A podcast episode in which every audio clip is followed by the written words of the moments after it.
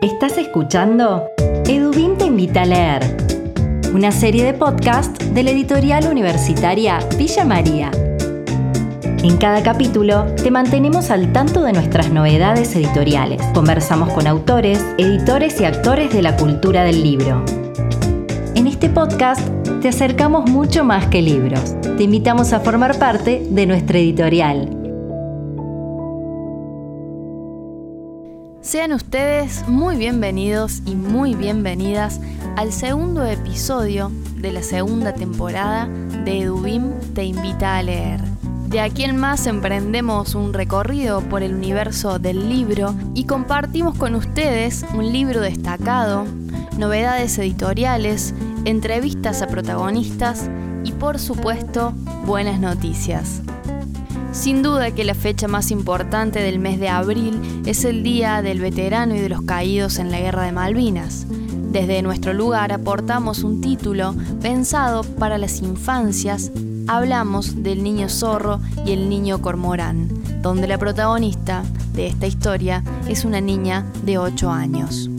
Además, contarles que estamos próximos a publicar nuestro título 500. Sobre eso nos estará comentando Emanuel Molina, coordinador editorial de EduBIM.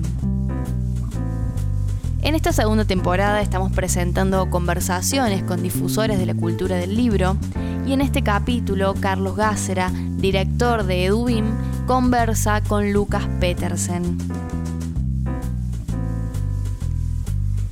Por último, tendremos el agrado de presentarles una nueva colección que tiene como protagonista de sus páginas a la fotografía. Lo deshabitado, de Ezequiel Luque, es el libro que da inicio a Tlón, una colección que será un testimonio para el futuro, pero también una interpelación para el presente. Comencemos este recorrido. Tenemos muchos títulos para compartir, pero en este podcast elegimos uno Acá te contamos por qué este libro es el destacado de nuestra biblioteca. Nuestro destacado de este episodio es El Niño Zorro y el Niño Cormorán. Es un libro escrito por Octavio Pintos e ilustrado por Inés Fraschina. Aquí se relata la historia de Isabel, una niña de 8 años que descubre los sentimientos que envuelven el corazón de su papá, un ex combatiente de la guerra de Malvinas. Compartimos una reseña escrita por Patricia Iacobone, agente literaria y gestora de contenidos que lleva más de 10 años representando autores y proyectos especializados en la no ficción. Una vez más, otra guerra estalla en el mundo. A través de los medios de comunicación y las redes sociales, vemos imágenes en directo de bombardeos y ataques a civiles, Observamos en vivo el desplazamiento de seres humanos que se convierten en nuevos refugiados y refugiadas. Escuchamos análisis de un conflicto lejano, cual espectadoras y espectadores de una guerra online. Tratamos de no hablar del tema en presencia de las niñas y los niños con una falsa ilusión de protección. Pero también sabemos que si encuentran silencio donde buscan respuestas, se confunden sobre lo que sucede. Entonces nos preguntamos, ¿cómo explicarles la realidad a las niñas y los niños sin generarles ansiedad? ¿Cómo enfrentar el tema de la guerra sin infundirles temor? ¿Cómo contarle los hechos sin negar los sentimientos que les provoca? Afortunadamente, la literatura viene a nuestro rescate con ciertos tratamientos estéticos que permiten que el horror sea narrado de una mejor manera. El Niño Zorro y el Niño Cormorán, un libro álbum escrito por Octavio Pintos e ilustrado por Inés Fraschina, plantea en clave poética el impacto de la guerra en las personas y en tanto disparador nos ayuda a mantener esa difícil conversación con las niñas y los niños. La trama también se enfoca en la relación padre-hija, la angustia, la desolación y el dolor de los excombatientes, el rol de la fraternidad, del amor, de la amistad, más allá del conflicto bélico. Cada 2 de abril este cuento nos ayuda a las adultas y a los adultos a construir memoria y a las niñas y los niños a conocer los hechos. Nos acerca a los soldados que lucharon en Malvinas desde otro lugar, la mirada de una niña que quiere saber por qué su papá siente tantas cosas diferentes, por qué en él conviven dos niños interiores, el niño zorro británico y el niño cormorán argentino. Los 40 años transcurridos desde aquel 2 de abril de 1982, desde aquel conflicto armado entre la Argentina y el Reino Unido por la soberanía de las Islas Malvinas, Georgias del Sur y Sandwich del Sur, se convierten en una oportunidad para pensar sobre un pasado reciente y su enlace con el presente. Nos permite acercarnos a la brutalidad de la guerra y sus secuelas en las personas reales y al mismo tiempo honrar la memoria de las víctimas. Estás escuchando Edubín te invita a leer. Entre lo analógico y lo digital, la cultura del libro se sigue expandiendo. Es el momento de conocer a un protagonista de la cultura del libro.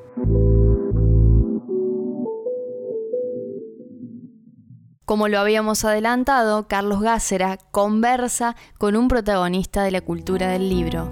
Voy a tener el enorme placer de conversar con Luke Petersen. Lucas ha escrito un libro que particularmente me llamó muchísimo la atención para traer a este segmento que se llama Santiago Rueda, edición, vanguardia e intuición. Hola Lucas, un gusto tenerte con nosotros en, nuestro espacio. ¿Qué tal? Bueno, muchas gracias a ustedes por la invitación y es para mí un placer. Un placer hablar sobre este libro también. Sí, un libro que debo decir que desde el prólogo de José Luis de Diego me sorprendió porque da un dato de un libro que eh, también escribiste y que no he leído, pero que estoy detrás de eso, eh, lo voy a hacer pronto, eh, el libro donde abordas la biografía de Subirat, el traductor de Ulises, y que de algún modo es un libro del 2016, si no me equivoco, publicado por Sudamericana, un un libro que, según José Luis de Diego, despertó esa curiosidad de avanzar sobre el mito, ¿no? Sobre el mito Rueda, una editorial que en los años 40 tuvo una importante intervención en el mundo eh, literario argentino. Y entonces te quería preguntar antes que nada, Lucas, ¿cómo es que se vinculan estas dos, estas dos patas, ¿no? Empezaste por el traductor y terminaste estudiando al editor. Exacto. Bueno, te decía un poco, un gusto hablar de este libro porque eh, el primer libro, El traductor del Ulises, el primer libro, la verdad que tuvo bastante buena, bastante buena repercusión, eh, circuló. Bueno, de hecho, hace muy poco acaba de ganar un segundo premio municipal del gobierno de la ciudad de Buenos Aires para el periodo 2016, que se entregó con mucho atraso. Em, y es un libro que, de alguna manera me, me, enfrentó o me colocó frente a este personaje tan singular que fue Sala Subirat, pero también este personaje tan eh, singular que fue Santiago Rueda, el editor. Eh, Sala fue el primer traductor del Ulises de Joyce y Rueda fue el primer editor en castellano del Ulises de Joyce. De alguna manera lo que, lo que trato de hacer en los dos libros, eh, y es lo que me interesa hacer, digamos, un proyecto de escritura si se quiere, es eh, trabajar la biografía literaria, la biografía cultural, porque en este caso Santiago Rueda no era escritor, eh, ni siquiera tampoco era traductor ni prologuista, sino que era puramente un, editor. Eh, y decía, me da, me da gusto charlar sobre este libro porque claro, es un libro que vos mismo lo, lo, sabés, ¿no? Es un libro sobre una editorial, sobre un editor, que es un libro de esos que leemos, si se quiere, en un público más restringido, eh, y en ese marco, a veces, este segundo libro mío eh, queda un poco a la sombra del otro, ¿no? que el otro cuenta una historia si se quiere, más, más excéntrica, más, más peculiar, pese a que la de Santiago Rueda también lo es.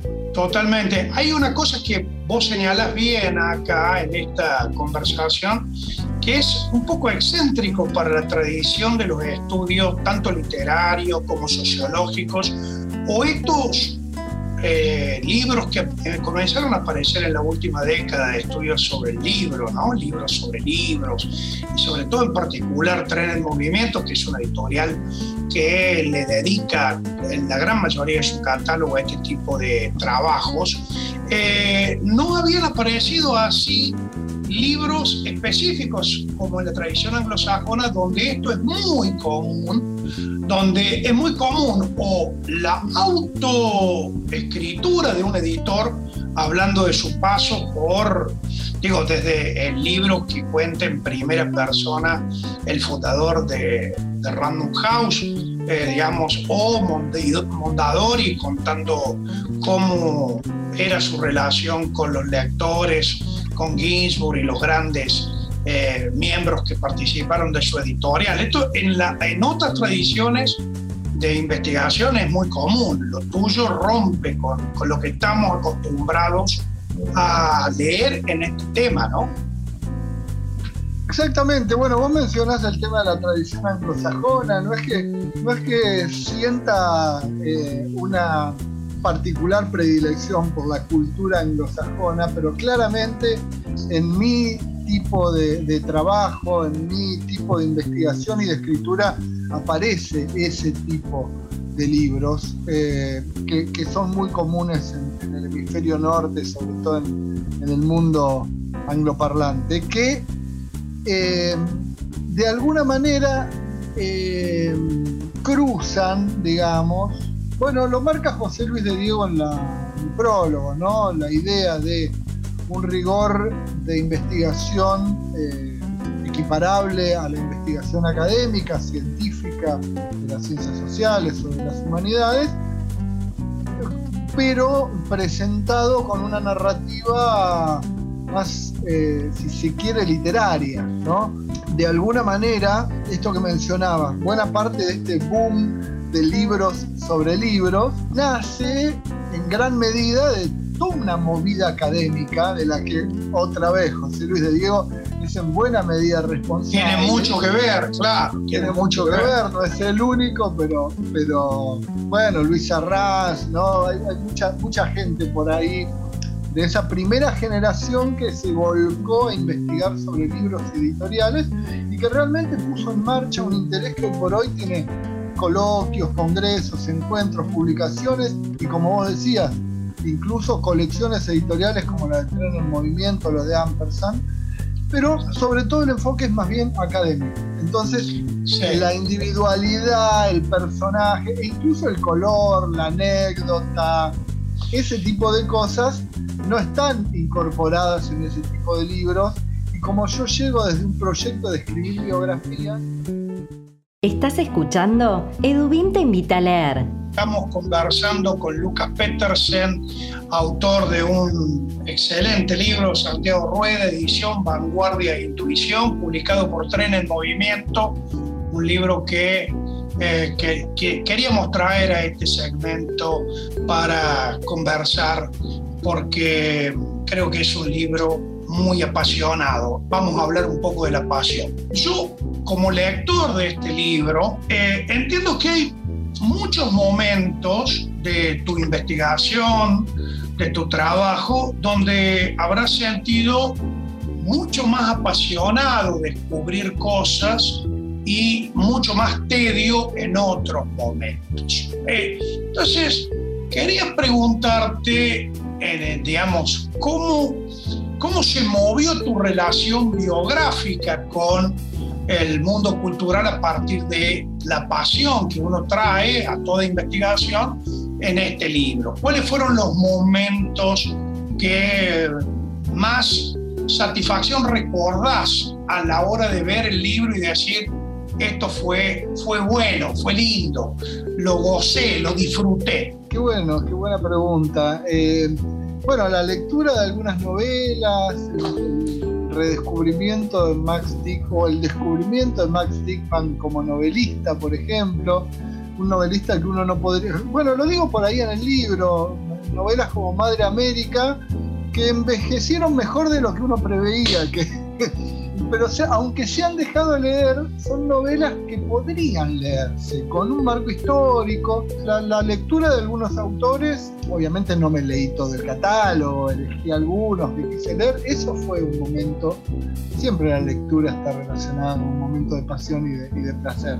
Porque acá ocurrió algo, José Luis de Diego escribe el prólogo, no solo porque es una figura enorme en la creación de este campo de estudios, digamos, pionera, sino porque además nos enteramos que habíamos estado trabajando los dos en paralelo sobre Santiago Rueda y cuando ya nuestros trabajos estaban prácticamente terminados. Entonces, bueno, me pareció casi hasta natural eh, pedirle que, prologara el libro y por suerte aceptó.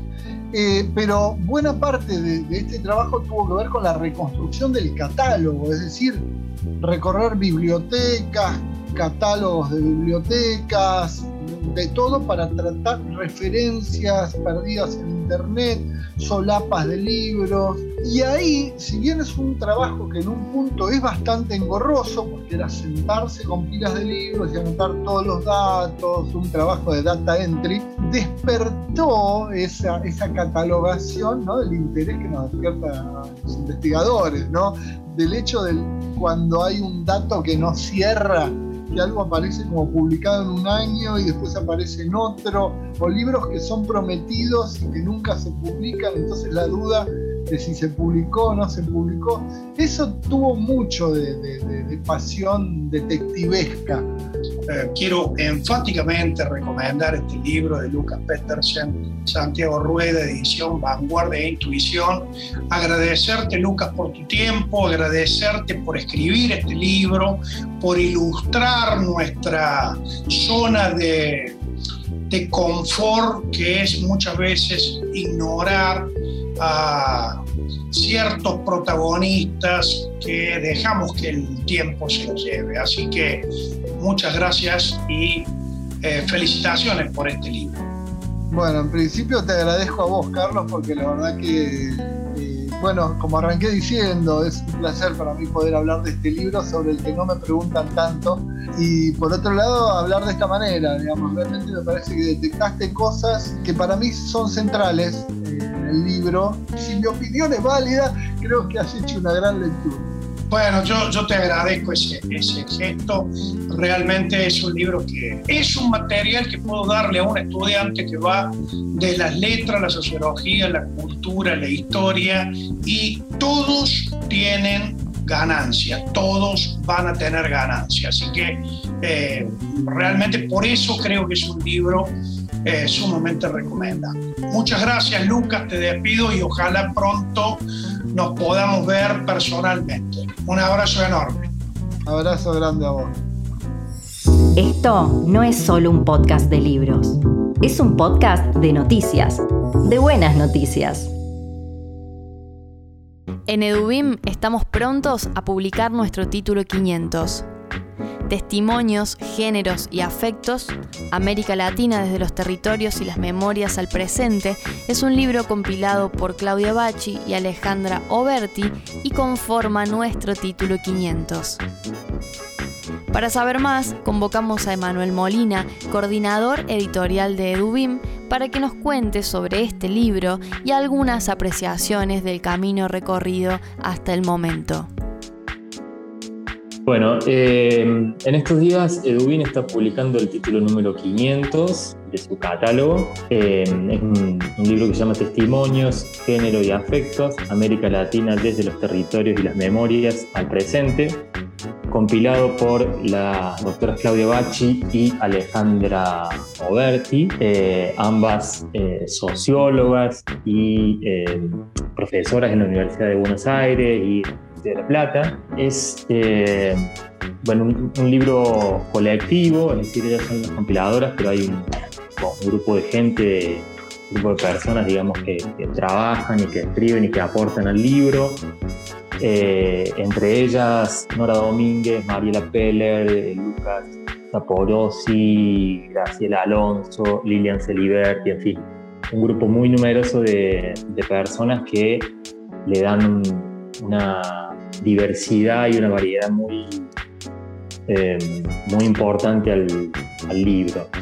Eh, la, digo, la mayoría de los textos que están en este, en, este volumen, de alguna manera lo que hacen es eh, trabajar los modos en que las memorias de, las luchas feministas de los últimos años nos llegan eh, mediante testimonios, intervenciones artísticas, eh, obras literarias, acciones callejeros, eh, acciones callejeras, perdón, cine, en fin, digamos, diferentes formas en las que se visibilizan y se, y, se, dan a conocer estas, intervenciones públicas, digamos. ¿no? así que bueno, a, a nosotros, digamos, desde la editorial nos parece también muy sintomático la, aparición de este título en este momento como título 500, digamos, porque es un, título justamente que marca de alguna manera cierto termómetro de la época. Eh, y, bueno, además me parece que es, eh, es un libro que está, que está producido, que está escrito, digamos, por personas que, vienen trabajando desde hace mucho con estas temáticas y, la verdad que es un orgullo para nosotros poder presentarlo como, como nuestro título 500, digamos, de catálogo. Bueno, y por supuesto que, que el que este título 500 a nosotros no, nos, hace, más que, motivarnos de alguna manera a seguir adelante, digamos, después de, dos años muy difíciles, marcados por, la pandemia, por el confinamiento y por la crisis que, significó, digamos, eso para, para la industria editorial. Tenemos la, la expectativa este año de volver a publicar una serie, un número de novedades eh, mayor, digamos alrededor de 40, 50 novedades, que era lo que habitualmente nosotros publicábamos tiempos de prepandemia. Así que bueno, estábamos un poco trabajando en eso, en la como decían recién, en la apertura de nuevas colecciones que busquen eh, darle lugar a nuevas voces, a nuevas expresiones eh, literarias, ensayísticas, académicas. Así que bueno, un poco detenernos en este título como el título 500 no hace más que invitarnos también a, seguir pensando hacia adelante en, cuál es el, catálogo que, nosotros queremos darle a, cuál es la forma que queremos darle al catálogo de nuestra editorial, que es algo que está en constante transformación, digamos, no es algo que, se da una vez y para siempre, sino que está todo el tiempo reformulándose, cambiando, eh, mejorando y, ese es un poco el objetivo.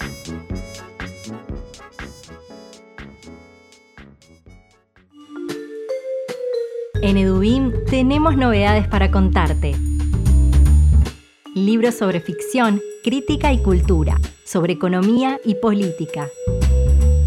Estos son nuestros lanzamientos en la voz de sus protagonistas. Llega una nueva colección al catálogo de Edubim. Tlon es una colección de libros, de fotografías, de fotógrafos que buscan capturar, embalsamar aquellos lugares que se diseminan interpelando nuestro principio de realidad.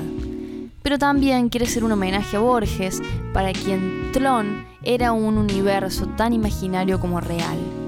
Muchas de las imágenes que se compilarán en estos libros de nuestra colección serán un testimonio para el futuro, pero también una interpelación para el presente.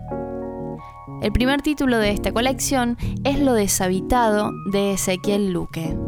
Ezequiel retrata la ex cárcel de encausados que está camino a convertirse en un parque abierto en barrio Güemes de la ciudad de Córdoba. Antes de hablar sobre el libro, conocemos a su autor, Ezequiel Luque.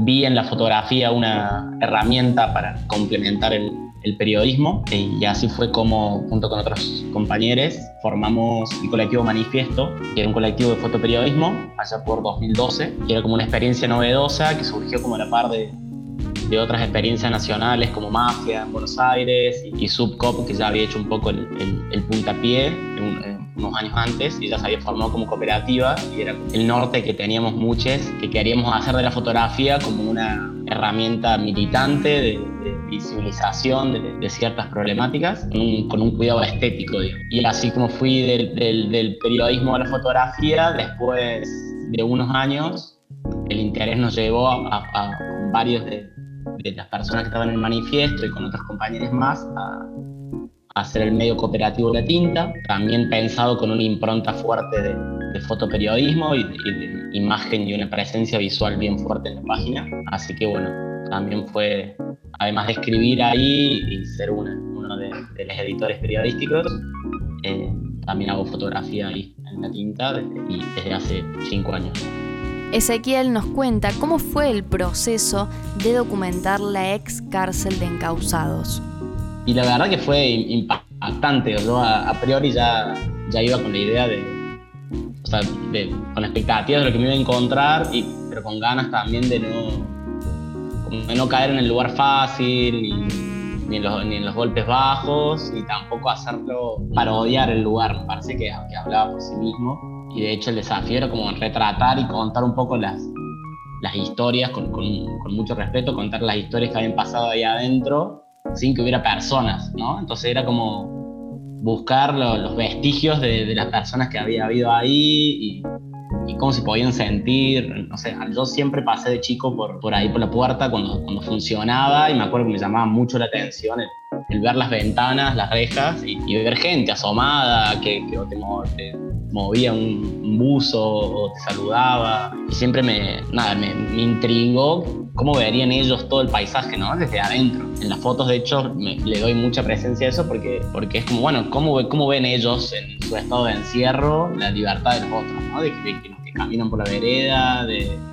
de los obreros que construyen los edificios que cada vez se acercan más a la cárcel. Y nada, y al, entrar ahí realmente pareciera como, como si lo hubieran desalojado ayer y a la fuerza por, no sé, una amenaza de bomba en cárcel, porque había desde tazas a revistas, a colchones, a esto, rosarios y pintadas que parecían como muy actuales, en realidad hacía casi 10 años que estaban ahí. Entonces, eh, nada, había como muchas, muchas presencias de, de, relatos, de muchas como narrativas que se dispararon. Por último, comparte el objetivo de lo deshabitado y el entusiasmo de inaugurar Tlon, esta colección de libros fotográficos por un lado, no sé, espero que, sirva como, como, registro documental de la Córdoba que se nos escapa de las manos todo el tiempo, de, edificios que nos gustan y después pasamos en un par de meses y no están más. ¿no? como, como parte de la cultura viva de, una comunidad, me parece que la presencia de esa cárcel eh, era bastante imponente. Y también unas ganas de, no sé, de aportar un granito a, a, a, a contribuir al consumo de este tipo de productos culturales, me parece, ¿no? por ahí en esta era de las redes sociales y que no, no hay tiempo para nada, nosotros de fotógrafos eh, por ahí no sabemos cómo llegarle a la gente y mostrarle el, laburo y que se detengan y que vean y que se sientan interpelados por eso, ¿no? Porque ahora con un dedo uno desecha imágenes todo el tiempo. Eh, entonces tener la oportunidad de hacer un libro y que sea casi exclusivamente de fotografía eh, me parece un golazo, me parece muy buena la propuesta de la editorial de, que sea una serie y que haya varios libros de este tipo. Muy contento ya con el producto y ojalá que, nada, que funcione, que le llegue a la gente, que le guste y que se puedan seguir haciendo más. Edubin, la seguridad de un buen libro. Llegamos al final de un nuevo episodio de Edubim Te invita a leer. Los invitamos a conocer nuestro catálogo en nuestra web www.edubim.com.ar. Ahora también encontrá nuestros libros de manera digital en digital.edubim.com.ar. Mi nombre es Camila Argüello. En la edición, Sebastián Perotti. Nos ayudan a llegar a ustedes por redes sociales Agustín Foresta, por mensajería Carolina Vázquez y en la comunicación institucional Carolina Wild.